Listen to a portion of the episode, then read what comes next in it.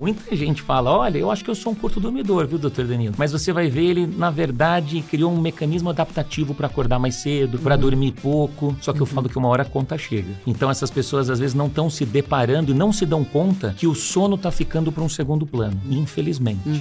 Quando eu tomo melatonina, os meus sonhos ficam muito fortes. É. Fica uma loucura, assim. Eu acordo lembrando de tudo que eu sonhei, assim, com uma sensação daquele sonho, como se ela tornasse o, o meu sonho em 4K, digamos assim. Você já ouviu falar disso? O nosso sono começa pela nossa manhã. A preparação hum. do nosso sono começa desde quando a gente acorda. De alguma forma, a gente tem que acordar, se expor à luz. Veja a importância da gente se expor à luz de manhã para que a pressão do sono venha mais precoce. Olá, seja bem-vindo ao Sem Atalhos, um podcast G4 Podcasts. Eu sou a Thay Dantas, sou sócia, diretora de marca e marketing de produto aqui do G4 Educação a evolução da escola de negócios. No Sem Atalhos, nós vamos apresentar para vocês as práticas, as ferramentas e as estratégias para você conseguir construir a sua vida de alta performance. Se você acompanha o Sem Atalhos, já deu para perceber que não há caminho fácil quando a gente escolhe viver uma vida de alta performance. Quero fazer uma pergunta rápida aqui para você. Que nota você dá para o seu time? Não para você, não para sua empresa, para o seu time. 5, 6, 7? Ou você é um dos poucos que tem um time nota 10? Olha, só quero que você saiba que essa nota que você deu para o seu time é a nota da sua empresa. A nota da sua empresa é igual à nota do seu time. Não dá para você se enganar. As empresas são feitas de pessoas são feitas dos times. São eles que tangibilizam o resultado e que fazem com que o objetivo seja ou não alcançado no fim do dia. Se você deu uma nota abaixo de 10, você tem grandes oportunidades de melhoria com seu time. E a gente aqui do G4 Educação criou o G4 Skills justamente para ser um grande aliado e fazer com que você vença esse desafio que é treinar, desenvolver capacitar o seu time para que eles entreguem o seu potencial máximo para o negócio. O G4 Skills é a plataforma de treinamentos e desenvolvimentos de times do G4 Educação que cria trilhas de aprendizado personalizadas para cada colaborador do seu time, desenvolvendo assim todas as habilidades que aquele colaborador precisa para entregar o que você precisa para o seu negócio. Quer conhecer o G4 Skills de maneira gratuita? Eu tenho um presente aqui para você. É só você escanear esse QR Code que está aqui na tela ou clicar aqui no link da descrição do Spotify e você vai ter acesso a sete dias gratuitos de demonstração do G4 Skills e já vai poder vivenciar os benefícios incríveis dessa plataforma de inteligência artificial desenvolvida aqui pelo G4 Educação. Depois me conta se você gostou.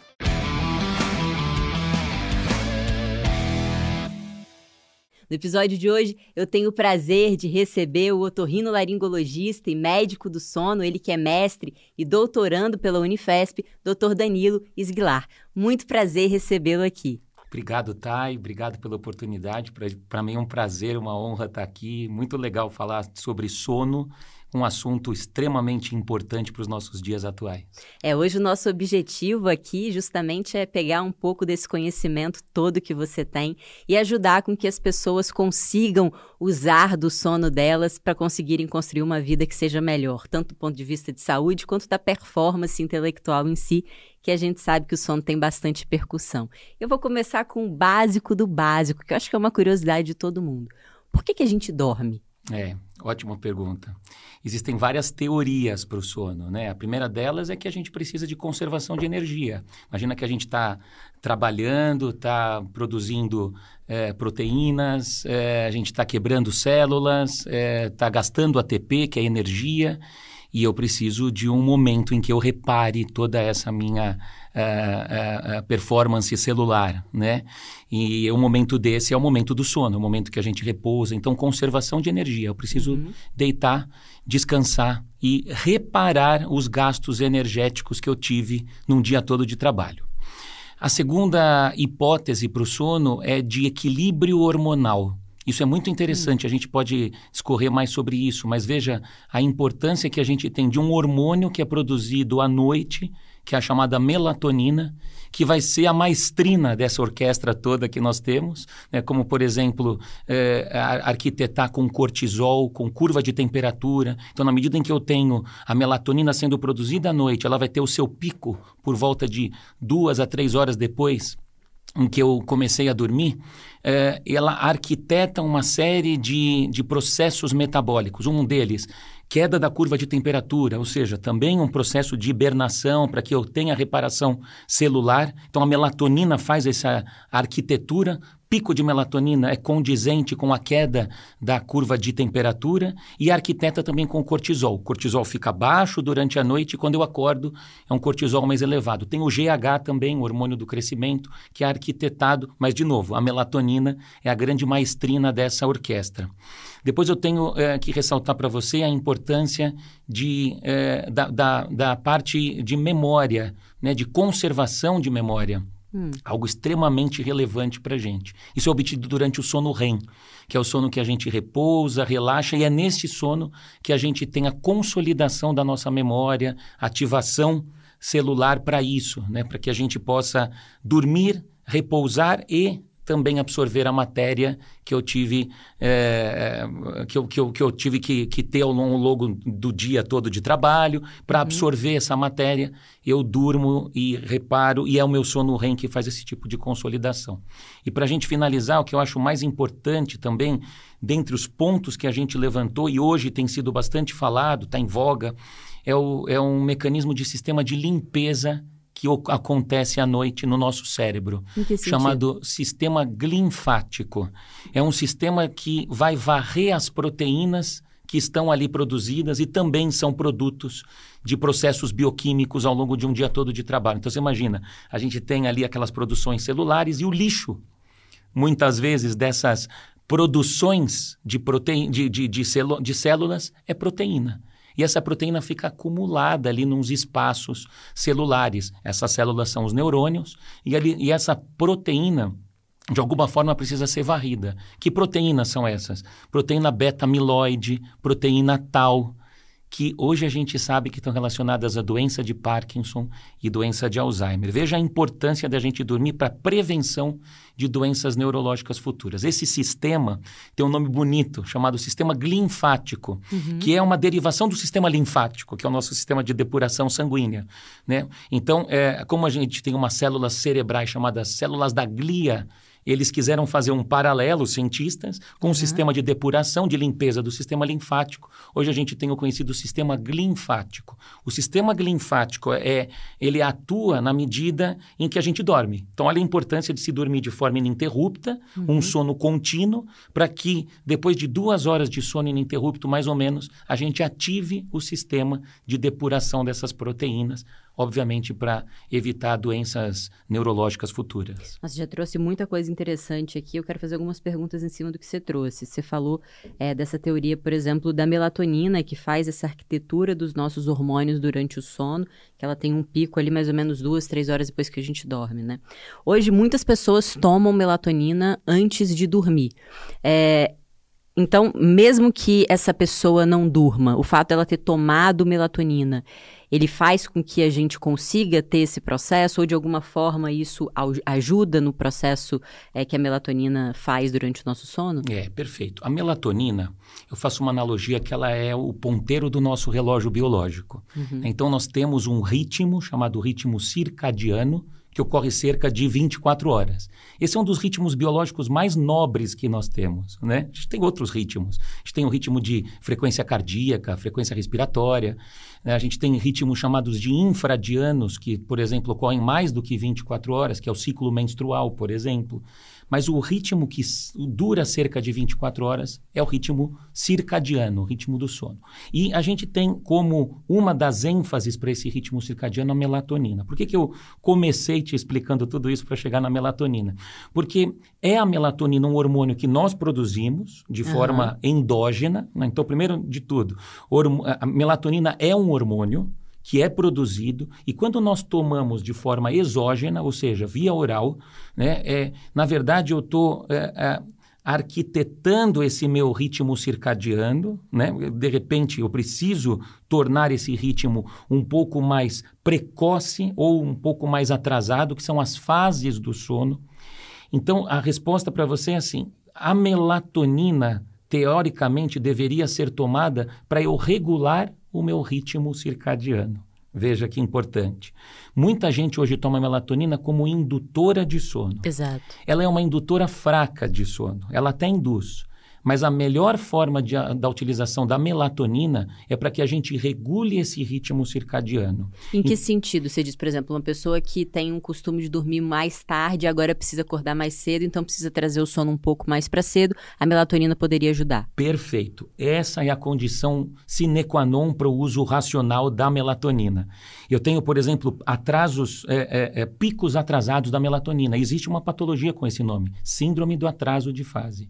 Para estas pessoas que vão dormir mais tarde por conta do seu pico atrasado da melatonina, o que, que nós da medicina do sono fazemos? Instituímos o uso da melatonina, aí também é muito variado na literatura, não existe assim uma dose padronizada, não existe um tempo antes do momento em que eu quero dormir que deve ser prescrito. Ah, não? Você pode tomar em. Não, não tem pa padrão. Na verdade, uhum. algumas pessoas prescrevem duas horas antes, três horas antes às vezes uma hora antes. Em média, a literatura traz por volta de três horas antes. Três, quatro horas. Então, por exemplo, eu quero dormir por volta de 10, 11 horas da noite. Eu passo a tomar melatonina às 7 horas da, da noite, uhum. tá? É, então, aí ela faria o seu pico depois de duas a três horas. Então, eu estou trazendo o sono de alguém que vai dormir por volta de uma, duas horas da manhã para que durma por volta de 10, 11 horas da noite. A, as pessoas muitas vezes nos solicitam isso. Uhum. Doutor, a minha família toda dorme 10, 11 horas, eu vou dormir mais tarde. Uhum. É claro que a gente tem que tirar todos os fatores confundidores. Não adianta a pessoa, por exemplo, falar, eu não consigo dormir, abre o computador uhum. para trabalhar meia-noite. Porque aí ela vai fazer com que essa melatonina não seja produzida. Quer por dizer, quê? eu tenho a, a, a, o insight genético para a produção da melatonina. Mas se eu estou em contato com a luz, a luz é uma, uma, uma potente inibidora da produção da melatonina. Qualquer luz, ou, ou, porque assim, a gente tem escutado muito falar sobre a luz azul, que é a luz de tela, né? Se a gente sabe que o sol, ele tem muita, quando a gente está num dia de sol, tem muita luz azul, né? E a gente estava acostumado antigamente, né, no, em outros tempos, a ficar muito mais tempo dentro, é, no sol exposto, do que dentro de lugares fechados com luzes artificiais. E esse padrão mudou. E aí a gente fala, bom, eu, fico pensando, a gente quando, quando vivia nesse ambiente mais de natureza, a gente só tinha a luz azul durante o dia. Uhum. E aí as pessoas dizem que por conta do uso da tela, que tem também uma produção de luz azul, a gente acaba tendo sono afetado. Eu queria entender, é qualquer luz que atrasa esse, esse mecanismo? Ou a luz azul, a luz da tela, de fato, é o grande vilão? A luz azul é uma, é uma das grandes vilãs. Tanto que uma das dicas que nós damos para alguém que é empresário, que precisa mexer em celulares, responder algum e-mail, que coloque ah, aqueles bloqueios de telas, né? As uhum. luzes já ficam um pouco mais é, é, é, com menos lux, né? com uhum. menos intensidade e diminuem também a luz fica mais amarelada e menos Sim. azul. E isso é menos estimulante para o sistema nervoso central. Legal. Tem algo muito interessante que é também o conteúdo que a gente está lendo nesse momento. Então, é, isso é outro fator que pode fazer com que o nosso sono fique para um, fique para depois. Né? A gente está falando do processo aí da, da inibição da produção da melatonina, seja pela luz azul, né? Então, já há estudos falando sobre é, aumento da latência para o sono, significa que a pessoa demora mais para pegar no sono e aumenta a fragmentação do sono. Então, a gente está falando tanto da luz como um todo, quanto do conteúdo que ela pode estar tá ali o tempo todo é, é, é embrenhada ali no, no, no, é, no trabalho, no trabalho coisas, estressantes. coisas estressantes que vão fazer com que essa pessoa também tenha um sono de pior qualidade. Então, repito, a gente já tem estudos mostrando luz azul faz com que a gente aumente latência para o sono e aumente fragmentação do sono. Ou seja, a gente acorda mais vezes por conta dessa hiperestimulação. E imagino que não só o estresse, mas coisas excitantes também, né? Tipo o celular no Instagram ou no TikTok, Exato. que você vai passando, tem muito Jogos, estímulo. É, jogos é. digitais, imagino que atrapalhem bastante, bastante também. Bastante, bastante mesmo. Interessante esse ponto da melatonina. E aí, é, você falou, bom, então a gente usa ela majoritariamente para acelerar ou, ou retardar o, Exato, horário nosso... da produção da, da melatonina. Perfeito. É, existe algum exame de sangue de melatonina? É, não, só a nível laboratorial. A gente poderia dosar na urina ou na saliva. Na prática, a gente não faz essa dosagem, uhum. né? Porque é difícil de, de dosar, ela faz muita variação é, tem é, relação também com parte alimentar, existem é, alguns relatos é, de, de, produção de melatonina a nível intestinal, a gente nem é, uhum. fala muito disso, porque é muito pouco, é muito incipiente, e como tem muita variação, é difícil a gente ter hoje é, as dosagens de melatonina. Então, tudo que existe hoje dentro da medicina do sono com melatonina é muito levado ao nível laboratorial, quer dizer, eu tenho aquilo determinado no laboratório, mas na prática funciona diferente. Uhum. Como assim? Né? Então, a gente parte do pressuposto é, de uma conversa no consultório para determinar mais ou menos qual é o momento que a pessoa tende a dormir. Né? O que a gente sabe já da melatonina, por exemplo, é que ela diminui a produção no idoso. Isso já é bem uhum. consagrado também. Então, ela diminui a, é, a, a, sua produção, né, a sua secreção no idoso. Então, para o idoso, talvez fosse uma, uma necessidade interessante de suplementação de melatonina. E isso causa, no idoso, causa algum efeito? Ele passa a dormir mais tarde ou a dormir menos? Tem alguma relação? É, é. E, e o idoso tem uma curiosidade porque ele muda o padrão de sono. A gente chama de mais matutinidade. Hum. O idoso passa a dormir mais cedo de forma fisiológica. Isso é uma mudança é, fisiológica no idoso. Então, ele dorme mais cedo e ele dorme de forma mais curta também. Uhum. O sono é mais curto. Então, a melatonina, nesse aspecto, ela pode ajudar no idoso que chega no nosso consultório com alguma queixa. Né? Uma queixa, por exemplo, de sono não reparador, de sono fragmentado. E aí a gente ac acredita que a melatonina, nesses casos, pode ser um dos bons remédios para a gente tratar o sono. E por que, que eu estou enfatizando isso? Porque a gente, nessa época, tenta fugir dos efeitos colaterais. Uhum. Tudo que a gente não quer nessa faixa etária uhum. é que eu dê alguma coisa que vai dar mais malefícios do que benefícios. Total. Então a melatonina entra muito bem, porque a gente já sabe dos baixos efeitos colaterais e até porque o idoso está precisando disso, porque já é fisiológica a sua redução de melatonina. Queria destacar para você da melatonina também, é, é cegueira, cegueira, assim, a maurose, que é a perda, muitas vezes, da distinção claro-escuro, precisa de suplementação de melatonina. Veja como é hum. importante. E hoje, para crianças, também é bem estabelecido o uso da melatonina para transtorno déficit de atenção e hiperatividade. Ah, é? TDAH. É, e principalmente ah, para você tentar tornar o sono assim um pouquinho mais, mais estável, né? E principalmente para TEA, para transtorno do espectro autista. Olha, não fazia é, ideia. É. Mas porque essas pessoas elas já têm algum, algum tipo de distúrbio no sono, alguma, algum problema no sono? É mais instável, é Perfeito. mais agitado? Perfeito, é isso mesmo, é isso mesmo. Ele já tem a agitação psicomotora da própria doença uhum. e muitas vezes isso se, se multiplica para a região do sono. Isso faz com que a gente tenha que avaliar essas crianças de uma forma um pouco mais criteriosa. Muitas vezes eles passam no médico do sono, passam em neurologista, passam em otorrino, uhum. para avaliar a parte respiratória, para avaliar a parte neurológica. E o, e o transtorno do espectro autista é um destes momentos em que a gente tem para tornar o sono menos agitado e ter, por consequência, um dia um pouco mais estável, mais tranquilo. Quer dizer, quando eu faço essa criança dormir de forma satisfatória, retilínea, eu posso diminuir um pouco essa agitação psicomotora. Então, basicamente, a melatonina está para essa faixa. Interessante. Todo o restante acaba sendo uma suplementação que a gente não tem uma comprovação se isso realmente precisa ser suplementado. Interessante. Você falou aqui um negócio que eu fiquei querendo perguntar, né? Que você falou que o idoso acaba se tornando uma pessoa mais matutina. Uhum. Eu tenho um caso engraçado. Eu acho que eu tô ficando idosa. eu tenho. Eu, quando eu era mais nova, se pensando uns 10 anos atrás, tá? Eu tinha. Eu era muito notívaga. Eu uhum. tinha muita dificuldade de dormir antes de meia-noite. Uhum. Era praticamente impossível para mim dormir antes de meia-noite. E eu tinha muita dificuldade de acordar cedo. Embora às vezes acordasse, mas o meu ideal, se eu se deixasse, né? Se o mundo deixasse, se pudesse, era dormir até as 11 da manhã. Uhum, uhum. Então eu tinha muita dificuldade de dormir, ta, de dormir cedo e acordar cedo. Uhum. Muita dificuldade. Com o tempo, isso mudou. Hoje eu durmo antes da meia-noite, eu durmo 11 horas. É óbvio que no fim de semana acaba que às vezes passa, mas 11 horas eu já tô com sono e eu uhum. acordo sempre às 7. Tá? Então eu uhum. tô sempre nesse mesmo horário. É, eu pensava que ser notívaga era uma praga que eu não ia conseguir me libertar. Porque é algo que o mundo. Eh, assim, a gente pensa, mas é da sua natureza. Sim, é da minha natureza, mas o mundo não está preparado para essa natureza. Perfeito. O mundo não aceita essa natureza, né? Se você é notívago, azar. Você vai ter que acordar para trabalhar de manhã, você vai ter que acordar para estudar de manhã. E se torna privado de sono. Exato. Aí você fica cansado o dia é. todo, aí você, putz, tem moleza, enfim.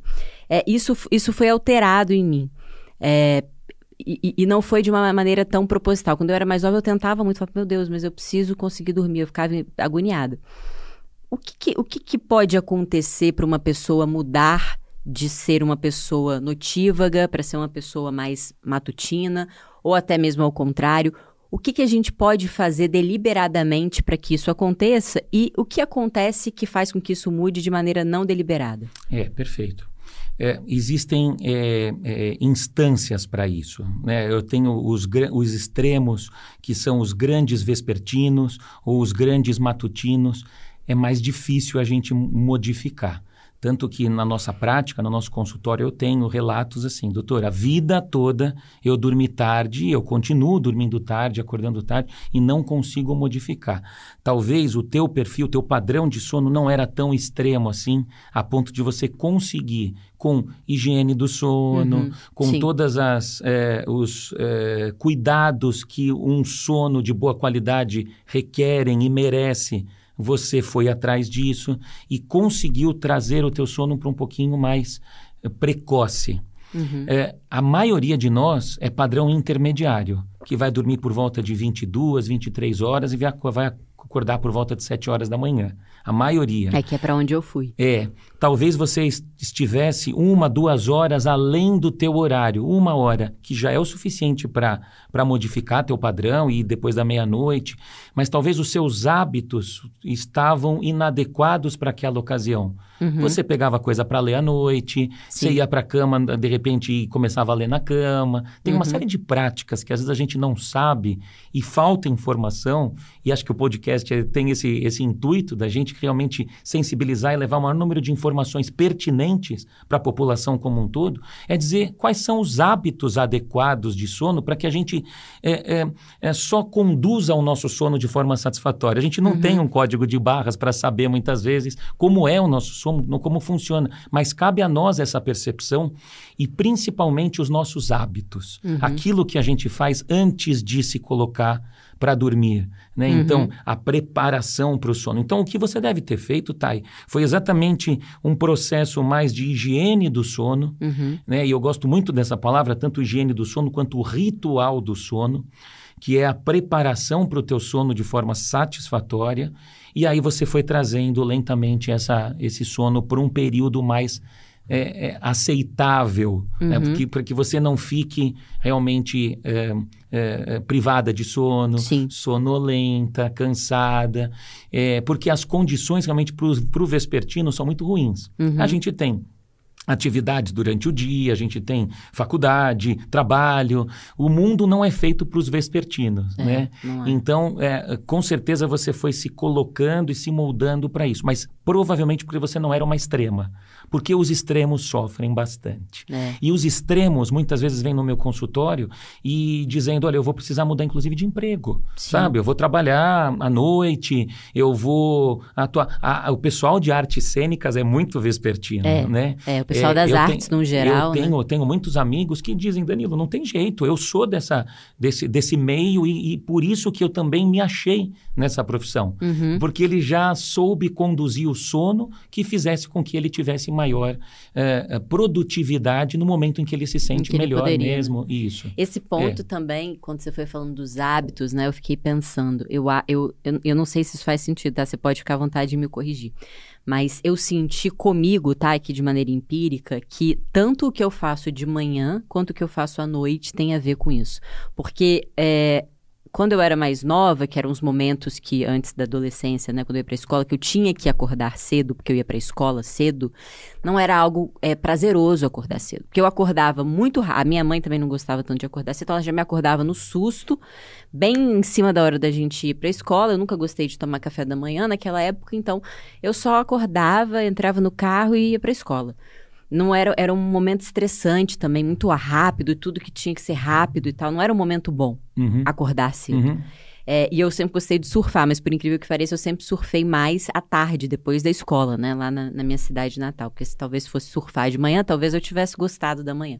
Então eu ia direto pra escola, muito agitado e tal. Eu morria de sono na escola. Eu sempre fui aquela criança que dormiu na primeira hora da escola. Até um Uhum. professor de história uma vez chamou, falou que eu vou chamar seus pais, eu vou chamar a diretora, porque você tem algum problema, que você dorme a minha aula inteira. É, e, e realmente era o que acontecia. Que idade você tinha, mais ou menos? Ah, isso, tipo, com uns 10 anos, 11 anos de idade, 12, 13, assim, É. sabe? Porque isso é bem marcante para a adolescência mesmo, É. né? O adole... nós, nós falamos do idoso agora há pouco, da matutinidade fisiológica. Aham. O adolescente é um vespertino fisiológico também. Tanto que eu sou da Sociedade Brasileira né, de Medicina do Sono. A, a gente bate nessa tecla muitas vezes que os horários da escola deveriam ser um pouquinho mais tarde. Eu concordo. Nos Estados Unidos são, né? Por É. exemplo, às 9 da manhã. É. Aqui é 7 da manhã, você tem que estar dentro É. da sala de aula. Então, você É. tem que acordar às 6 horas da manhã. Perfeito. E eu tinha uma dificuldade, não, de eu chegar, putz, aí qual era um horário legal, prazeroso? Era quando eu ia de tarde fazer o, o meu esporte e à noite que eu ficava vendo desenho, fazendo Isso, coisas legais. Isso, isso. né, vendo programas legais.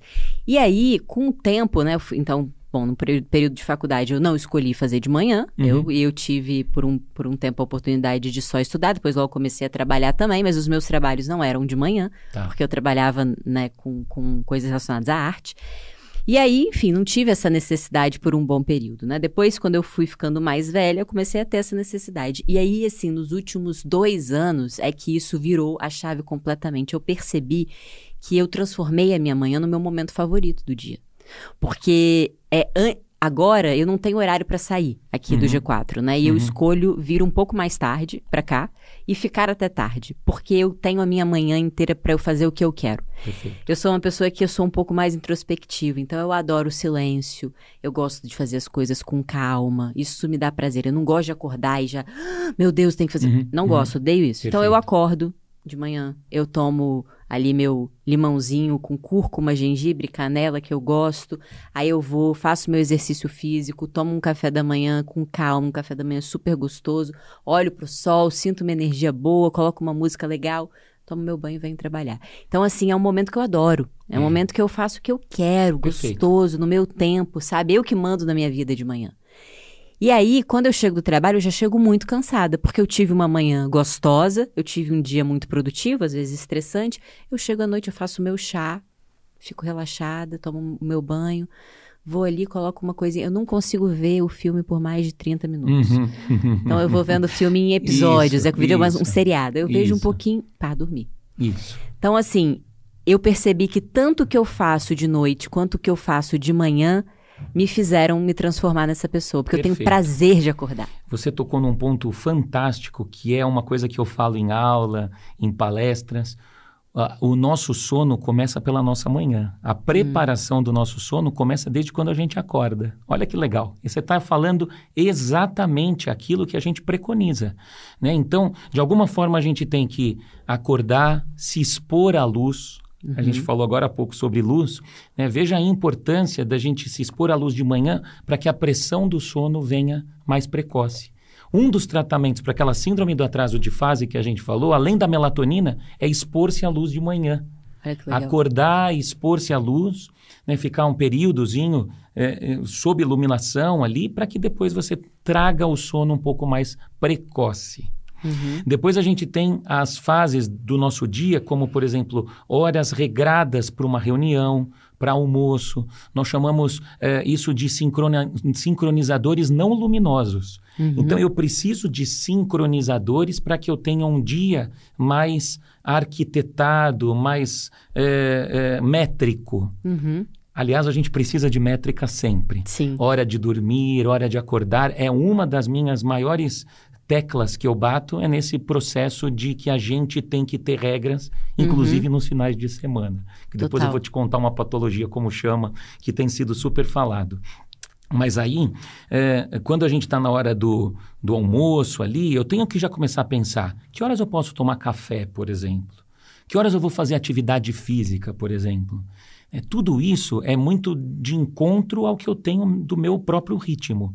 Tem uma resposta. É claro que a gente preconiza sempre exercício físico mais de manhã, uhum. mas como é que eu vou pedir para a Thay, por exemplo, acordar sete horas da manhã? Vamos lá, um, dois, três, quatro, malhando e, obviamente, acabando com o teu dia como um todo. Uhum. Você vai acordar indisposta, você uhum. vai acordar cansada e vai ter que ser, como você falou, parece que tem que correr ali para fazer uma atividade. Isso tem acontecido muito.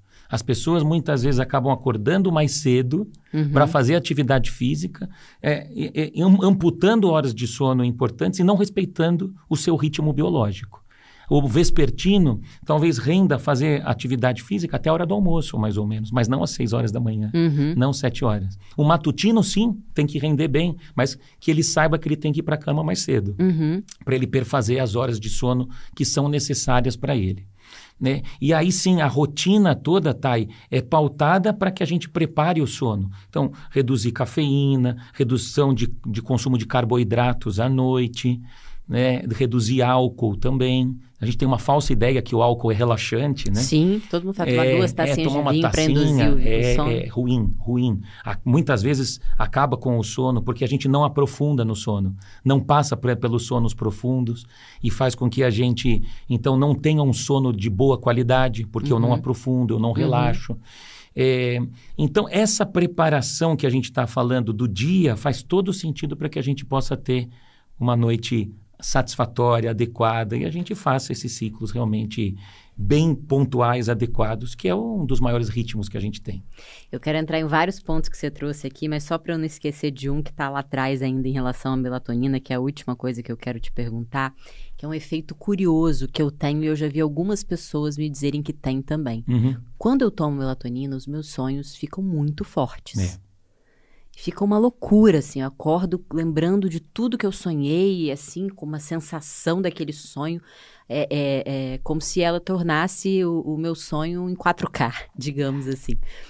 Você já ouviu falar disso? Porque eu tenho algumas amigas que já me relataram isso como um fato curioso da melatonina. É, é um dos efeitos, vamos, vamos chamar assim, de adversos, né, uhum. da, da melatonina. O, so, o sonho da gente está muito vinculado ao sono REM. Então, pode considerar que é, quando você toma melatonina, você também faz mais sono REM. Para algumas pessoas, isso pode ser verdade. Você relaxa, você. É, ele não é, veja, ele não é um, um hormônio para a gente tomar para aumentar nossos sonhos. Uhum, mas, sim. como efeito, muitas vezes, adverso, a gente pode aumentar o nosso sono REM e sonhar mais. Né? Então, os sonhos são é, é, processos fisiológicos nossos, né? A gente tem atividades cerebrais durante a noite, né? Que vão passar por é, vales mais profundos, mais distantes, e eu me refiro a vales como se fossem ideias, memórias que a gente tem, conhecimentos que a gente tem do passado, ideias que a gente está tendo no presente. Uhum. Eu vou é, arquitetar todas essas informações e criar uma narrativa. Esses são os sonhos. Quanto mais prolongado o meu sono REM, mais eu tenho essa ideia de uma narrativa maior, como uma novela. Uhum. Isso pode ser, inclusive, treinado. Né? Ah, eu é? posso acordar e anotar o meu, o meu sonho. Né? Porque quando a gente acorda, o nosso cérebro é inundado de noradrenalina, que é um hormônio que acaba sendo baixo no sono REM. Uhum. Quando eu acordo, se eu não anoto, eu vou começar a escovar o dente, eu vou tomar meu café, eu esqueço dos meus sonhos. Uhum. Então, é, a forma que eu tenho para lembrar dos meus sonhos é acordo e anoto, acordo e anoto. Se eu faço isso todas as manhãs depois dos meus sonhos, eu passo a ter mais facilidade de lembrar os meus sonhos. Então, talvez essa seja um ponto que você acaba levantando com o uso da melatonina, no sentido de ter sono REM mais prolongado. Isso é interessante porque nós mamíferos temos isso. A gente tem, por exemplo, espécies como répteis, aves, que têm um REM muito pequeno, uhum. provavelmente eles não sonham. Então é uma habilidade do mamífero ter um sono REM maior e, por consequência, uma narrativa um pouco mais presente. Quando você fala num sono REM maior, assim, qual é a média de sono REM que a gente tem? Ótimo, ótima pergunta. Isso é muito importante a gente relevar, né? O sono REM, ele perfaz em torno de 20 a 25% de todo o nosso tempo total de sono. Tá? Então a gente passa por sonos superficiais, que é o N1, o N2, né, que são fases do sono bem transitórias. Aí a gente passa pelo N3, que é um sono profundo, que é o deep sleep, que a gente fala muito uhum. do sono profundo. E depois a gente passa pelo sono REM. 20 a 25% de N3, 20 a 25% de sono REM. Lembrando que o sono REM ele tem maior eh, prevalência na segunda metade da noite, eu faço mais sono. Então é, é comum que a gente desperte de manhã e estava meio que sonhando, uhum. eu faço mais sono REM. A gente vê isso nos exames de polissonografia, nos exames que a gente faz. Muitas vezes a gente acorda o paciente, ele está terminando de sonhar, ele está durante um sono REM. E é nesse Na momento... polissonografia a gente consegue ver o momento do sonho que a gente está. Consegue. Do sono, Não, do que, sono. Do sono isso, tá. isso, isso mesmo, isso mesmo. Eu consigo avaliar esses estágios do sono. E aí eu consigo entender que o indivíduo acordou durante o sono REM ali. E, é, então a gente faz mais sono REM na segunda metade da noite e mais sono transitório, sono de ondas lentas, que é o N3, na primeira metade da noite. Isso é muito importante. A gente, recentemente, é, eu publiquei um artigo em que eu fiz uma separata para um, um, um livro, é, dizendo que nós estamos privados de sono e muitas vezes nos privamos, por consequência, de sono REM. Uhum. Olha que importante. Né? Quer dizer, a pessoa que acaba se privando de sono, dormindo menos, de certa forma pode estar perfazendo menos porcentagem de sono REM, esses 20 a 25%. E como a gente já falou no início da nossa conversa, o sono REM está muito voltado para essa, uh, essa parte metabólica durante o sono REM, principalmente no que diz respeito à consolidação de memória. Uhum. Então a pessoa vai acordar muitas vezes com alteração de memória, alteração de humor, irritabilidade, quando não perfaz essa porcentagem adequada de sono REM. Muito interessante. Eu quero entrar aqui com você no, em alguns pontos que me, tenho bastante curiosidade. Eu vi eu sei que o sono ele tem uma correlação grande com a nossa saúde, com a nossa qualidade de vida, com o nosso desempenho cognitivo. Eu quero entrar em cada um desses pontos. É, você falou aqui sobre café, que também é um ponto que eu quero voltar. Qual é o horário da gente parar de tomar café? Quantas horas em média a gente tem que dormir? Eu vou só acelerar um pouco para voltar nisso, mas tem uma coisa que eu tô com muita curiosidade de ouvir recentemente alguns estudos, e você falou sobre isso bem no início, que eu anotei aqui, é, sobre esse papel do sono na limpeza. Eu vi alguns estudos que falavam de correlação de problemas de sono, como, é, não sei se são problemas na verdade, ou se são características naturais, é, sonambulismo. Pessoas que falam à noite uhum. ou que se mexem à noite, interpretam o sonho à noite, elas têm uma propensão muito maior a ter é, se, é, transtornos como Parkinson, por exemplo. Uhum. O, o que, que, isso tem a ver? Eu pergunto até porque na minha família todo mundo é meio sonâmbulo, a gente yeah. fala à noite, desde criança. Yeah. Então, como é que é essa, essa relação do Parkinson com o sono? Então é assim, ó. É, a gente está entrando agora é, num capítulo de patologias do sono, né? É, e aí, dentro desta gama de patologias, uma delas são as parassonias. Uhum. A parassonia é dividida em parassonia do sono não REM e do sono REM. Parassonia do sono não REM, que é aquele sono inicial que a gente estava falando agora há pouco, é, os principais representantes são sonambulismo, uhum. terror noturno são uhum. os principais, né, que são aquelas manifestações, muitas vezes da infância, que a, o terror noturno, a criança acorda, não sai da cama, mas fala alto, grita, uhum. os pais vão até a cama para né, embalar a criança. Quando ela acorda de manhã, você fala, fulano, você lembra que você gritou? Não, não lembro. Uhum. Né? E os pais ficam desesperados e vão procurar ajuda por isso. O sonambulismo é uma forma de parassonia do sono não REM que faz com que a criança levante. Né, e vai até a geladeira, às vezes come, às vezes toma água, vezes, quando vo volta para a cama, você pergunta, fulano, você lembra que você acordou ali no, na noite, foi lá, abriu a geladeira? Não lembro. Né? Então, esse é um tipo de parassonia, é um distúrbio uhum. né, é, que faz com que a pessoa tenha movimentos, ou não, né, pode só levantar da cama, não sair da cama, e faz com que realmente isso seja um distúrbio é, é, é que a medicina precisa avaliar com bastante critério e, enfim, avaliar para que é, esse indivíduo seja tratado. E, às vezes, o sonambulismo, o terror noturno, a maioria das vezes é, é, diminui com o passar da, da, da, da, idade, chega na fase adulta, não perdura uhum. e está muito resolvido dessa forma. Por que, que eu comecei falando disso? Porque a patologia que está atrelada ao Parkinson é a chamada parassonia do sono REM, chamado distúrbio comportamental do sono REM.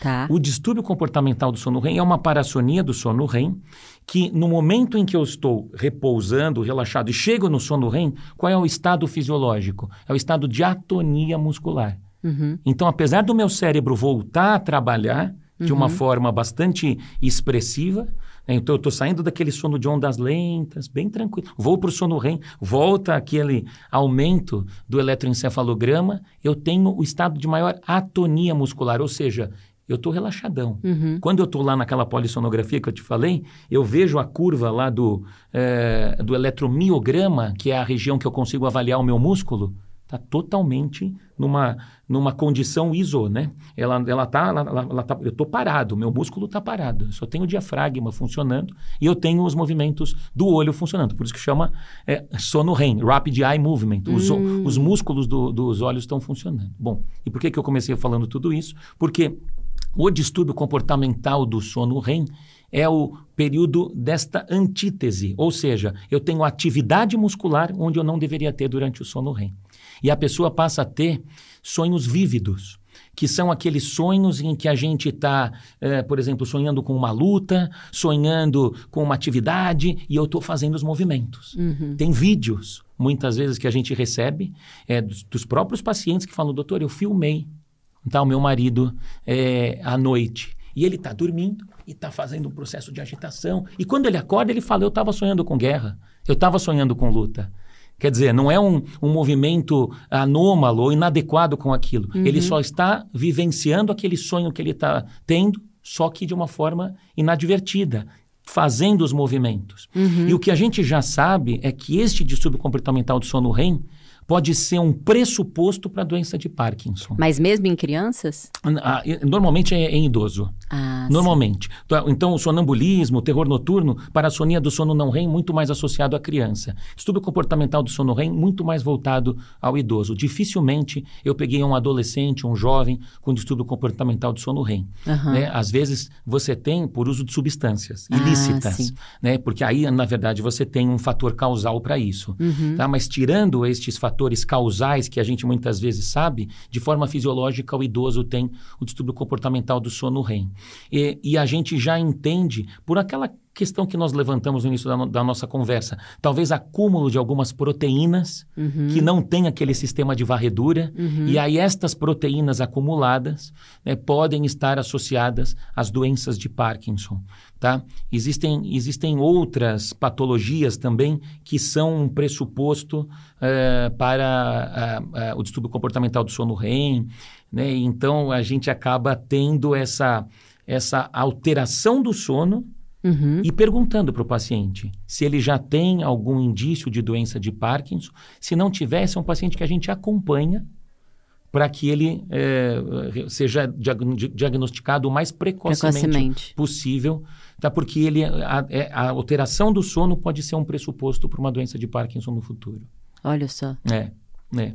E isso pode acontecer, mais ou- você falou no idoso, mais ou menos em que idade, assim? Ah, no- normalmente depois dos 60 anos de idade, 60, 65 anos de idade, é, aí a gente tem que é, avaliar, né? pede muitas vezes uma polissonografia, é, e a polissonografia mostra esse movimento aumentado durante o sono REM, e aí a gente fecha o critério para distúrbio comportamental do sono REM. O tratamento para isso é, normalmente está associado a, a- aos benzodiazepínicos, clonazepam, que é o Rivotril. Uhum. né? A gente fala tanto, às vezes, de não dar Rivotril porque ele atrapalha uma série de condições respiratórias, por exemplo. A gente pode falar de apneia do sono. É, quero muito falar. É, e a apneia do sono, um dos remédios que a gente fala não pode usar é o Rivotril, né? E aí é, o- é o clonazepam, porque eh, promove mais relaxamento muscular e maior estreitamento da via aérea superior. Uhum. É, e eh, como também uma outra forma, o próprio clonazepam pode ser uma forma de,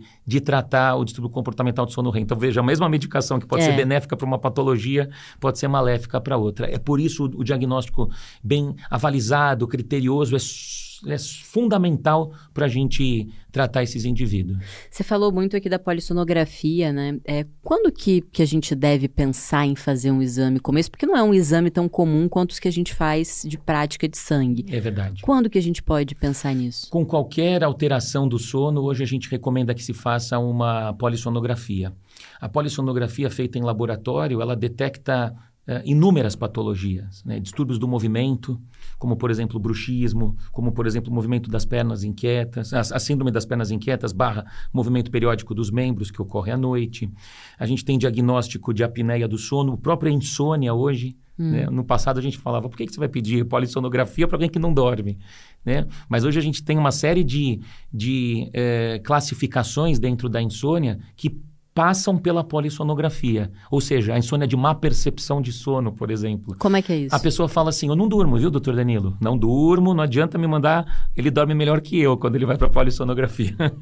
ele tem uma má percepção do sono. Na verdade, a gente, quando coloca os eletrodos ali para avaliar eletroencefalograma, ele dorme, só que ele tem má percepção.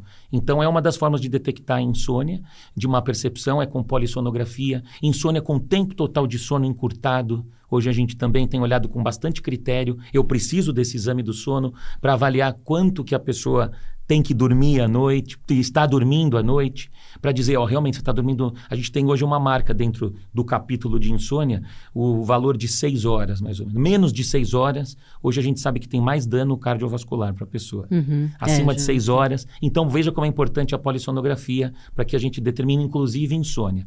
Então, Thay, para todo é, é, quadro em que há queixa de sono, é importante que a gente é, avalie com polissonografia. E a polissonografia é um exame que, bom, eu já vi vários amigos meus que fizeram, mandam foto, brincando e tudo. Você fica cheio de fios pelo corpo, no nariz e tal. Isso não acaba fazendo com que você tenha um sono pior por estar num ambiente que não é o seu e um pouco mais desconfortável? É, sim, a gente, a gente é, é, leva em consideração essa informação. É um momento que o paciente está fora do seu ambiente de quarto normal, ele está num laboratório desconhecido, muitas vezes, cheio de fio, mas a gente avalia se o paciente dormiu ou não dormiu. Entendi. Isso chama eficiência do sono tá? em termos quantitativos, não qualitativos. A palavra uhum. eficiente lembra qualidade, mas aqui eu me refiro à quantidade. Uhum. Então, se ele dormir as horas de sono ali suficientes para eu avaliar se ele fez sono REM, se ele fez todas as posições, se ele fez sono profundo, esse é um exame que tem relevância para mim. Tá? Agora, se ele não dormiu efetivamente, está mostrando lá que a eficiência do sono foi baixa, ele não fez todas as fases do sono, ele não fez todas as posições, eu preciso pedir para ele repetir o exame. Entendi. Não, muito bom. Bom, algumas outras perguntas que eu tenho aqui, né? A gente falou, no início você falou sobre a, o beta-amiloide que está muito correlacionado com Alzheimer e também o sono como sendo uma a ferramenta correta para a gente é, é, consolidar as nossas memórias. Uhum. Qual é a relação de sono e Alzheimer? É, então, é, isso é relativamente novo, falar da proteína beta-amiloide.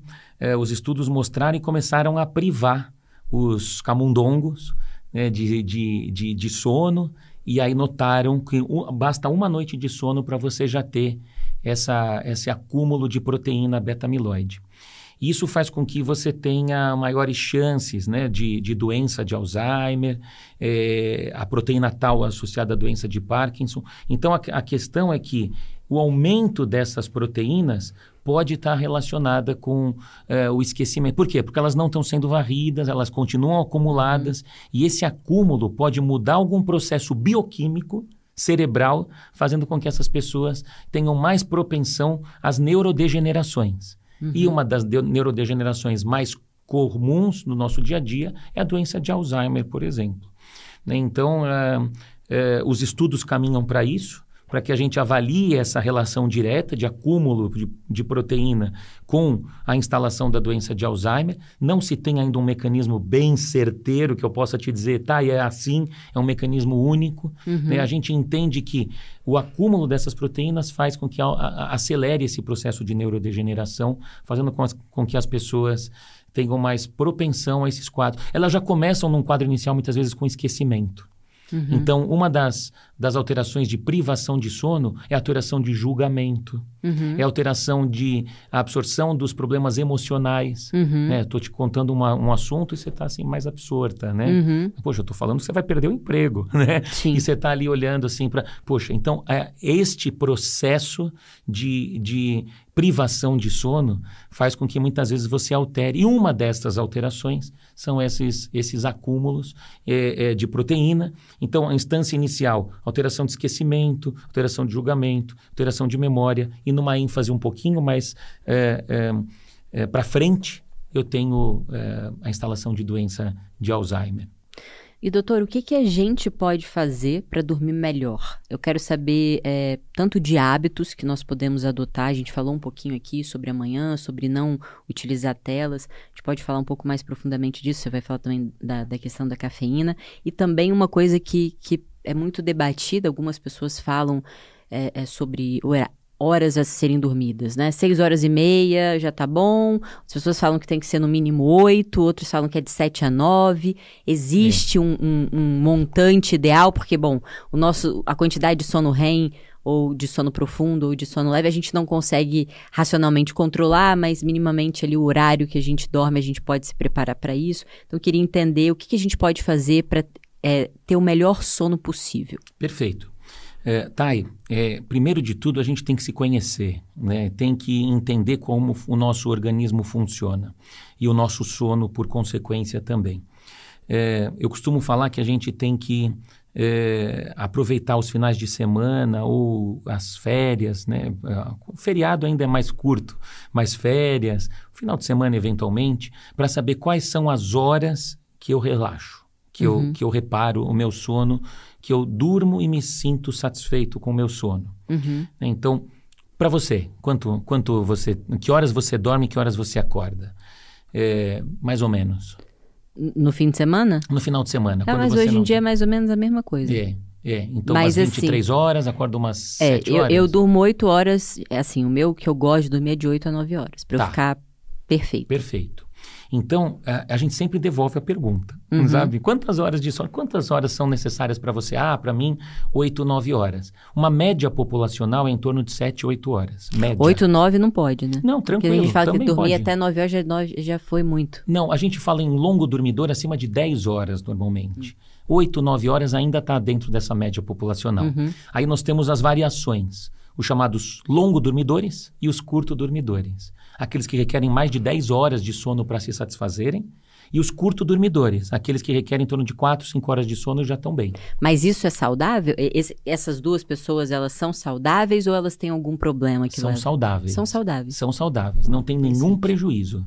A questão é que a minoria, Uhum. Muita gente fala: olha, eu acho que eu sou um curto dormidor, viu, doutor Danilo? Mas você vai ver, ele, na verdade, criou um mecanismo adaptativo para acordar mais cedo, uhum. para dormir pouco. Só que uhum. eu falo que uma hora a conta chega. É. Então essas pessoas às vezes não estão se deparando e não se dão conta que o sono está ficando para um segundo plano, uhum. infelizmente. Uhum. Né? Então a gente tem que colocar o sono como parte integrante do nosso processo fisiológico. Claro. E se a gente começar a deixar por um segundo momento, a gente não se dá conta, mas um, um, um determinado momento isso vai aparecer. Um, uma alteração, por exemplo, metabólica, diabetes, resistência à insulina. Tem alguma coisa a, a ver com sono? Total. É mesmo? Total. Mas é, por quê? É, porque quando você se priva de sono, principalmente o, o N3, que é um sono eh, de, de reparação, você mexe com o teu metabolismo. Então, é, hormônios como leptina, grelina, que são hormônios associados à parte metabólica, é, fazem com que a gente tenha mais chance de ganhar peso.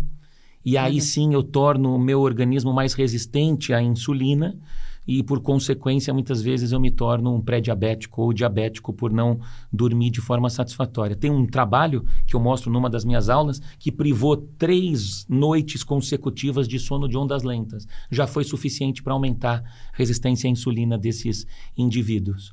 Né? Então, é, é algo extremamente relevante para a gente colocar em pauta, em xeque para esses pacientes. Então, é, eu, eu, eu, eu reforço, Thay, porque tem muita gente que acredita que dormir pouco é bom. É, é, é, é status, né? É legal. É, não, é durmo legal, pouco, eu sou super é. produtiva, sou alta performance, É, durmo, durmo cinco é. horas por dia, tô ótimo, não perco tempo dormindo, vou dormir quando eu morrer. Isso. As pessoas falam bastante é, isso, né? É, muito, muito. Então, eu tenho muitas pessoas no meu consultório que dizem, doutor, eu acho que eu sou curto dormidor, sabe? Então, é, eu reforço que é a minoria que é o Aposto que a maioria é homem, hein? Fala isso. é verdade. Quer ser é super verdade. poderoso. é. Então, é, esse é um, é um cenário. E outros são, é, como você falou, a forma que a gente tem né, de dormir de forma satisfatória. Esse é o grande, o grande ponto. O que eu tenho que fazer para ter o meu sono de forma regrada. Então, basicamente, é o que a gente entende como ritual do sono. Eu tenho que colocar o sono como parte integrante. Uhum. E quando eu o coloco como parte integrante, eu dou ênfase para o sono. Eu vou dormir. Eu vou me preparar para dormir, tá? Então eu já torno as luzes mais baixas do ambiente. Eu coloco uma música calma. Eu posso fazer uma leitura fora da cama. Né? Cama foi feita para dormir, dormir e namorar, viu, Thay? Só, basicamente é isso. A gente tem às vezes o hábito de levar livro para cama, levar a palavra cruzada na cama. Não deve fazer isso. Então eu estou agora mostrando para você aquilo que eu gosto de usar o termo no consultório da atmosfera para o sono. Como se fosse um ritual, É né? claro, Você cria um é um ritual, ritual. que te induz ali. Exato, exato. E a gente tem que colocar esse ritual no nosso dia a dia, na nossa prática. Então, luzes mais baixas, música mais calma. Quem gosta de meditar faz um processo de meditação. Quem gosta, quem é mais religioso faz uma, uma, uma reza, né? faz um processo assim mais eh, de, a- de introspecção. Eu gosto muito da prática do mindfulness nesse momento.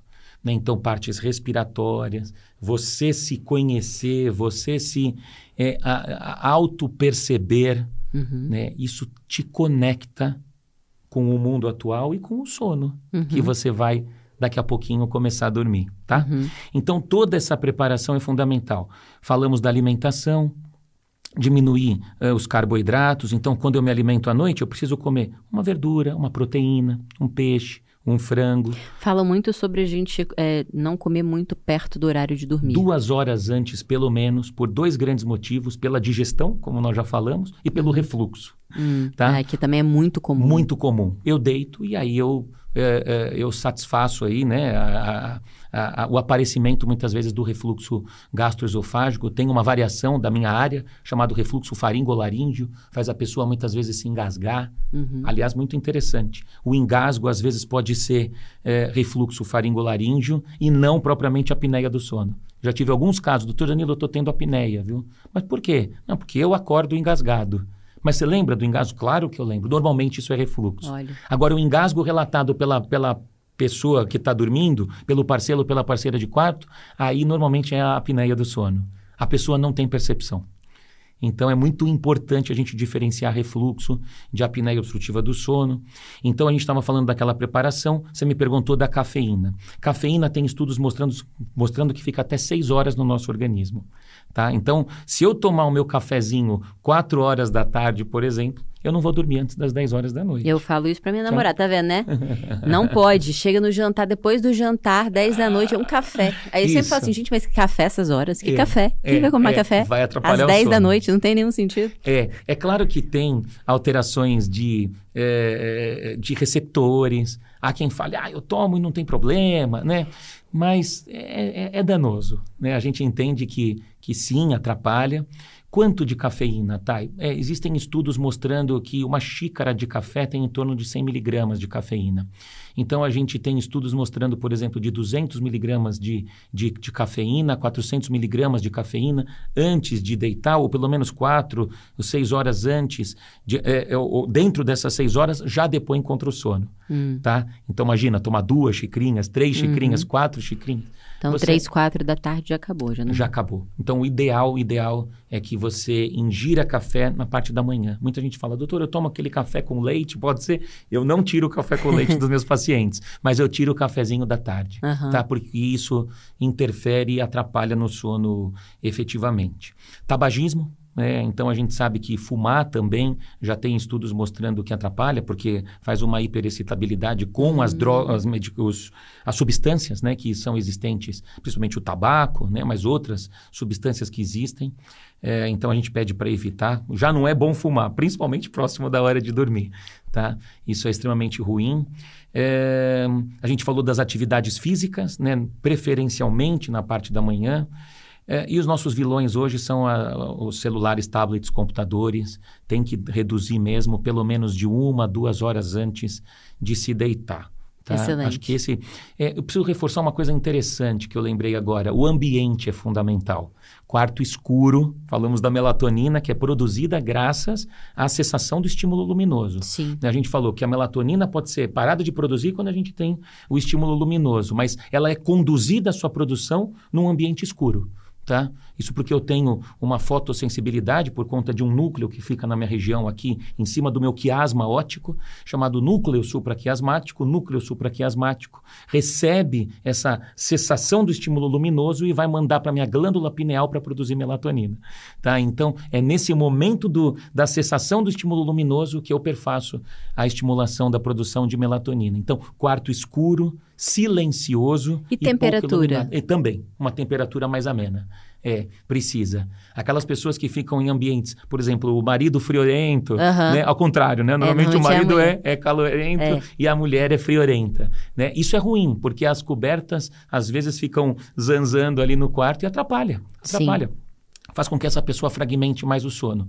Uma das dicas é cada um ter a sua coberta. Muitas é. vezes ela se cobre mais, ele se cobre menos e eles dormem muito mais é, satisfeitos, ambos. Não, total. Isso do calor, por exemplo, calor eu não consigo dormir bem. Se tiver calor, meu corpo fica agitado, parece que eu me mexo mais à noite, não sei, não consigo dormir. Então preciso para mim estar tá o clima fresquinho. Exato. E aí a gente falando aqui, então, estamos chegando no final, mas tem ainda algumas coisas que eu gostaria de saber. Por exemplo, a apneia do sono, uhum. né? Acho que é uma coisa super importante. A gente vê várias pessoas que têm isso, a gente já sabe, mas eu quero que você explique melhor dos malefícios que isso traz para a saúde, principalmente para a performance cognitiva do dia a dia. É, e, e uma, uma dúvida que eu quero começar esperando uma pergunta aqui é que tem pessoas que têm apneia do sono, ou é, é, não chega a ter apneia, mas tem uma, uma respiração piorada e que não necessariamente roncam, né? Uhum, a pessoa uhum. pode ter, não roncar super alto e ter apneia, né? É, é sim, é sim. Thay, é, nós estamos falando de uma patologia extremamente prevalente na população. Um terço da população tem apneia Uau. do sono. Uma estimativa que 49 milhões de brasileiros tenham apneia obstrutiva do sono. Sempre foi tá. assim e a gente está diagnosticando mais ou, ou, teve algum, a, a, alguma coisa do nosso contexto que, que fez com que essa prevalência tão alta? Eu acho que a gente aumentou o diagnóstico. A gente começou a desconfiar mais e começou a levar esses pacientes para o laboratório e ter mais detecção. E ter mais explicações para desfechos, por exemplo, cardiovasculares, que é o que eu quero enfatizar uhum. para você. É, é, primeiro, a apneia do sono. Né? O, que é, o que é o ronco, o que é a apneia? O ronco é a passagem de ar numa área de estreitamento da via aérea superior, seja aqui na região do nariz, seja na região da faringe. Né? Eu tenho então pessoas que têm queixo para trás, aqui o céu da boca mais mal formado, vai lá para trás, ou ele é, é assim em torre, né? a gente chama de palato duro ogival, né, em ogiva, e é, fazem com que essas, esses pacientes tenham a via aérea deles mais estreita. Uhum. Quando o ar passa, eles estão ali dormindo, relaxam, né, perde o tônus muscular, o ar passa de forma vibratória ao ronco. Né? Às vezes você tem essas fases que tem um processo de dificuldade respiratória, mas não manifesta com o ronco. Uhum. Pode ser uma síndrome da resistência das vias aéreas superiores, está passando o ar, mas faz com que a pessoa muitas vezes fragmente o som. Algum prejuízo ela vai ter. Tá? Pode não ter queda do oxigênio, mas pode ter aumento dos despertares, uhum. tá? que já é danoso para o sistema cardiovascular. Imagina que você está ativando o seu sistema de susto o tempo todo. Estou uhum. dormindo e estou ativando meu sistema nervoso autonômico simpático. Estou dormindo e ativo meu sistema nervoso autonômico simpático, que é o sistema do susto. Isso é danoso para o sistema cardiovascular. De alguma forma, isso pode gerar para mim mais arritmia, uhum. pode gerar alterações cardiovasculares como infarto agudo do miocárdio, pode gerar uma hipertensão de difícil controle. E esses pacientes muitas vezes não estão no consultório do médico do sono, estão no cardiologista, Sim. estão no endocrinologista. Você está me acompanhando? A gente não falou agora há pouco sobre diabetes. Então, esses pacientes estão no clínico geral. E aí alguém fala: Você já viu o teu sono? E pode ser a causa. A apneia do sono pode ser a causa para que estes indivíduos tenham como pressuposto aí uma das causas principais para justificar esses desfechos cardiovasculares. Então, o problema da apneia basicamente tange no, na fragmentação do sono e na queda do oxigênio. A gente chama de hipoxemia intermitente. Então, essa queda do oxigênio intermitente e fragmentação do sono são dois pressupostos para eu exacerbar todo o meu sistema cardiovascular e metabólico. Aumento catecolamina, como por exemplo noradrenalina, cortisol. Né? Uhum. A gente falou agora há pouco, logo que a gente começou a conversar, eu falei, Thay, o cortisol é baixo à noite e ele é alto nas primeiras horas da manhã. Pode ser o contrário para as pessoas que têm uma apneia do sono. Eu tenho cortisol exacerbado durante a noite. Veja como é importante. Pelo susto, né? Pelo susto. Uhum. E esses pacientes vão acabar tendo esses desfechos cardiovasculares e metabólicos. E aí, de novo, a, a, importância de se falar de apneia é por todos esses percalços que esses pacientes podem passar é, de forma crônica. Alguém fala assim: você morre na apneia? Você não morre na apneia. Uhum. Você morre pelos desfechos cardiovasculares. Por isso que a gente falou: arritmia, acidente vascular cerebral, hipertensão de difícil controle e infarto agudo do miocárdio o sobrepeso ele também contribui para a apneia, né? É, é causa e consequência. Causa ele e pode ser causa, né? Então ali a pessoa realmente tem essas alterações por conta aí de alterações metabólicas, mas quem não dorme bem é verdade que ganha peso.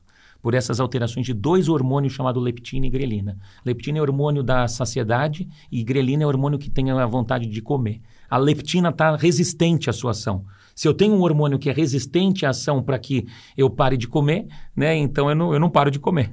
eu, uhum. começo, eu começo a, a, comer mais. E a grelina exacerbada, aumentada, é o hormônio da fome, eu acabo comendo mais. Então é verdade que quem não dorme bem pode, pode ganhar mais peso.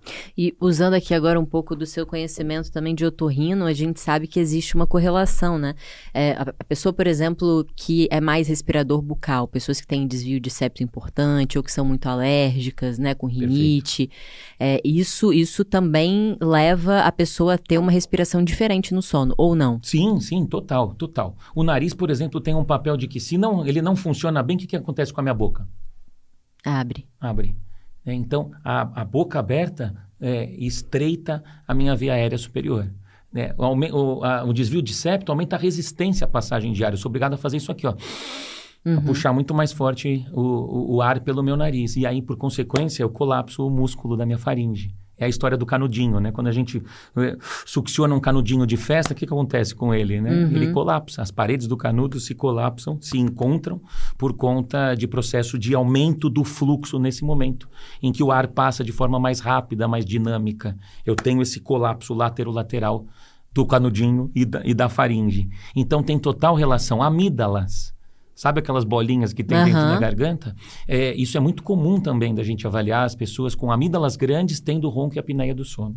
Olha só. Então a gente muitas vezes no nosso consultório detecta aumento das amígdalas e esses casos são passíveis de correção cirúrgica. Sim. Muitas vezes. Então, adenoide existe... também, né? Ah, para criança. Normalmente. O que é, que é adenoide? Adenoide é um tecido de defesa que nós temos, né, chamada tonsila faríngea. É um tecido linfóide, um tecido que produz anticorpos, é muito importante na fase inicial da criança, que tem a função de produzir anticorpos e é, diminuir chance de infecções respiratórias. Só que ela aumentada de tamanho é mais danosa do que protetora. Uhum, uhum. Isso faz com que a gente muitas vezes tenha que remover, uhum, é. né? Porque é outros órgãos podem suprir a falta da adenoide. Mas ela obstruindo vai de encontro à sua primeira pergunta, o respirador oral. Da onde vem o respirador oral? Para a criança, muitas vezes é a hipertrofia de amígdalas e adenoide. Né? Então, é um dos momentos em que o otorrino tem que intervir para avaliar estes pacientes, tirar a adenoide, tirar a amígdala e aí a, a, criança começa a respirar de forma satisfatória. Nem sempre é, para por isso. Uhum. Às vezes uhum. precisa de fonoterapia, para vedamento labial, às vezes precisa de dentista para usar tratamento ortodôntico, expansão rápida de maxila, uhum. para fazer com que essas crianças desenvolvam de forma satisfatória. Ou seja, atuar na criança para que ela não seja o apneico do futuro. E aí, quando a pessoa já é apneica, o que, que, que, ela tem que fazer? Uma série de, de considerações. É, primeiro, diagnosticar de forma bem, bem regrada através da polissonografia. Tá? Uma vez ela diagnosticada da, da apneia do sono, eu tenho é, é, níveis para essa apneia, leve, moderado ou grave. Tá? E mediante a essa classificação, eu posso avaliar qual é a melhor forma de tratamento para essa pessoa. Eu tenho, por exemplo, é, tratamento como cirurgia, eu tenho tratamento como um aparelho intraoral, que é confeccionado por dentista para anteriorizar a mandíbula. E aí eu libero via aérea superior. Eu tenho tratamento com fono, por uhum. exemplo. Então, fonoterapia para o sono faz exercícios musculares para manter tônica a musculatura e fazer com que esse paciente é, é, não tenha mais ronco e mais apneia do sono. Eu tenho uma mascarazinha que o paciente coloca à noite chamada CPAP. Uhum. Eu vou jogar uma pressão positiva para aquele tubo muscular que está totalmente estreitado, ele ganhe é, espaço e passe a não ter mais colapso. É igual aquela analogia dos colchões infláveis de criança. Uhum. Né? As crianças estão pulando, uma lona não encosta na outra. Por quê? Tem um compressor de ar jogando ar para que uma lona fique afastada da outra. Então existe um compressor também para que a gente coloque no nariz, às vezes nariz e boca, para que a gente jogue pressão e esse indivíduo dorme com CPAP. Nos Estados Unidos é muito comum, eles fazem voos domésticos, eles usam aqueles mini CPAPs e aí colocam no nariz e vão viajar tranquilamente. Você vai passar lá naqueles voos domésticos nos uhum, Estados Unidos, é pode, pode é. procurar que tem alguém usando CPAP. É verdade. Né? Então, eles acabam usando no intuito de é, dormir e não roncar e não ter apneia do sono. Tá tratado. É como uma miopia. Você não enxerga bem. Coloca óculos, agora eu passo a enxergar bem. Eu tenho apneia do sono. Se eu usar CPAP, eu estou tratado. Excelente. E, por fim, eu quero fazer uma, uma última pergunta, que também é uma coisa muito comum e muita gente se pergunta: é pessoas que dormem a quantidade de horas que precisam dormir, uhum. mas acordam com sono. Uhum. Uhum. É, aí a gente acontecer? entra num outro capítulo chamado hipersonia, né, ou sonolência excessiva diurna. Há uma série de causas para isso. Desde causas como causas, causas respiratórias, que a gente a faz uma polissonografia e fala, olha, você tem uma apneia do sono, uhum. precisa tratar. E a sonolência é uma das consequências da apneia obstrutiva do sono. Até doenças neurológicas, chama-se narcolepsia, uma doença que aparece muitas vezes associada à sonolência excessiva diurna, é, ataques bruscos de sono, então a pessoa está aqui conversando e de repente eu estou dormindo no podcast. né? Isso é altamente patológico. Uhum. Né? Então já tem explicações fisiopatológicas para isso. Um dos nossos neurotransmissores, chamado orexina, que faz com que a gente se mantenha vigio, ativo, está baixo no narcoléptico. Tá? Então isso faz com que a pessoa tenha mais chance de ter ataque de sono. É, tem é, aqueles pacientes que não fecham o diagnóstico de narcolepsia, mas ainda assim tem uma, uma sonolência excessiva diurna associada à parte neurológica, chamada hipersonia idiopática.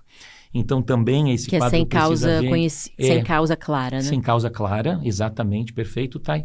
E aí é, eu tenho eu tenho, por exemplo, depressão, ansiedade pode abrir muitas vezes com é, sonolência diurna. Uhum. Olha que importante. Né? Uhum. Então, às vezes, esses casos têm que ser tratados com antidepressivos. É, eu tenho causas ainda respiratórias naquela síndrome da, da, da, resistência das vias aéreas superiores que fragmenta muito o sono de uma forma muito peculiar. Né? Então, é um sono bem entrecortado e aí essa pessoa vai ter sonolência diurna também, ou fadiga. Uhum. É muito mais fadiga, mas vem, por exemplo, menina, jovem, é, tem às vezes uma alteração respiratória, vem com fadiga no nosso consultório. Então, precisa ser avaliado uhum. também desse ponto de vista respiratório. Isso Enfim, causado mais por desvio de septo, essas coisas. Mais por desvio de septo, tá aí, perfeito. Então a ideia é que a gente. É, e, e, o hipotiroidismo também, né? Aí pessoas... você tem patologias, isso, metabólicas, que têm uhum. que ser uhum. avaliadas. Você tem o hipotiroidismo, por exemplo. Né, doenças descompensadas como um todo. Uhum. Né, fundamental que durante, durante, é, diante de uma hipersonia, o médico avalie de, forma criteriosa a parte metabólica.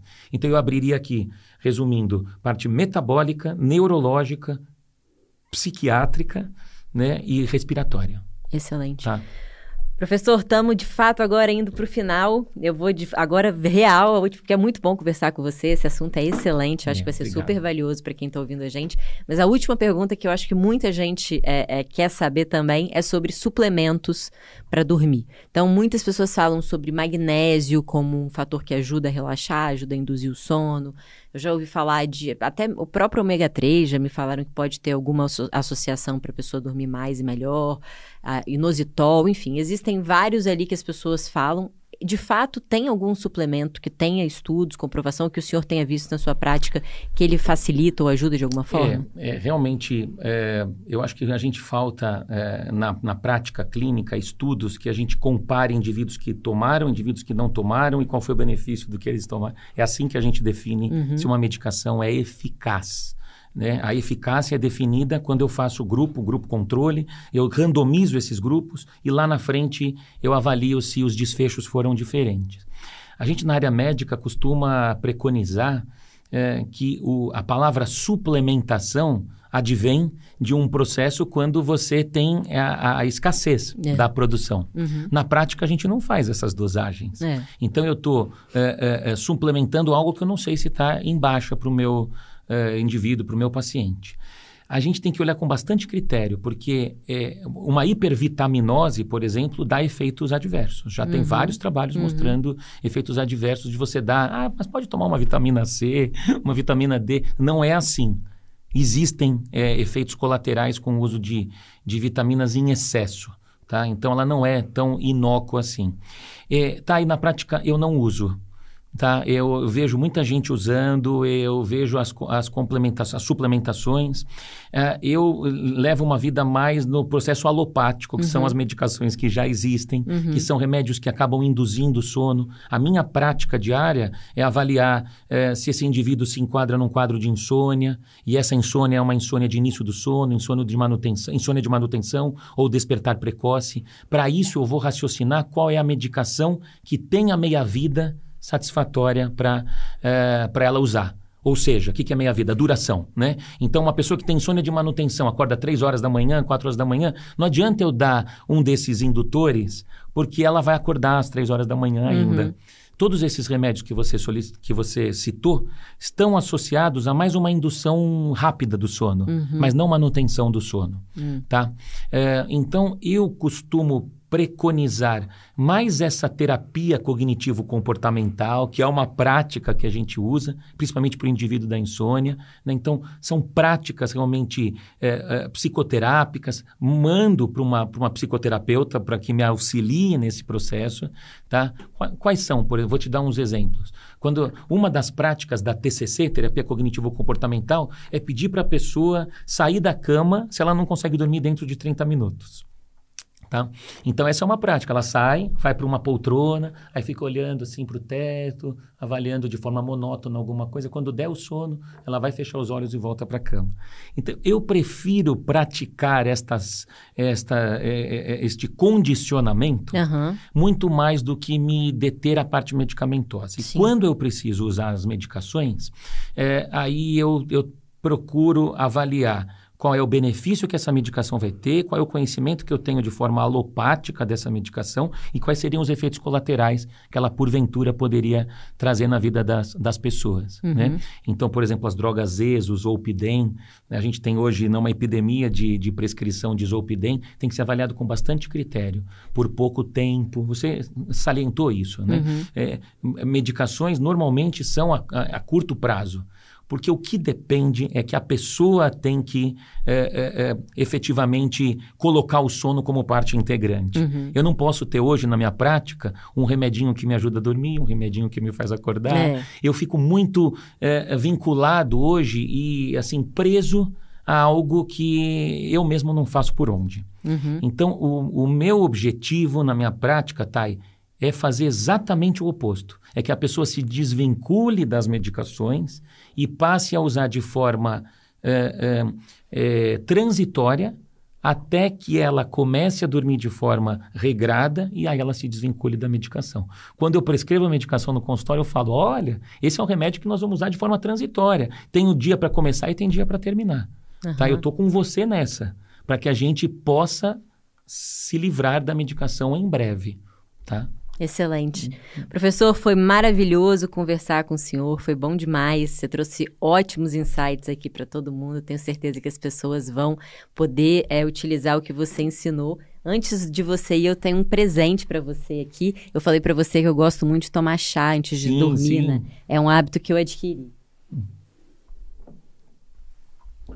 Aqui, nossas parceiras, que legal, que legal. a Rita Castro e a Karina Sal é, deram pra gente aqui um presente para você. Então são vários chás. Não sei se você gosta de chá, Uau, mas eu que acho legal. que o chá tem muitos chás que são zero cafeína, então acho que podem, podem é, é, substituir o café nos momentos que a gente já não pode mais tomar café. Também tem um. Muito legal. A gente não falou do chás, mas é uma das, das práticas que a gente coloca. Ah, é? Olha é lógico, legal. é lógico. Naquele momento da meditação, naquele momento de pré-sono, os chás vão muito bem. E esses chás, assim, é, é, o chá, o chá é, relaxante, o, rela- o chá calmo, faz com que a gente durma de forma satisfatória. Muito legal, viu? Excelente. Adorei. Também tem um livro, uma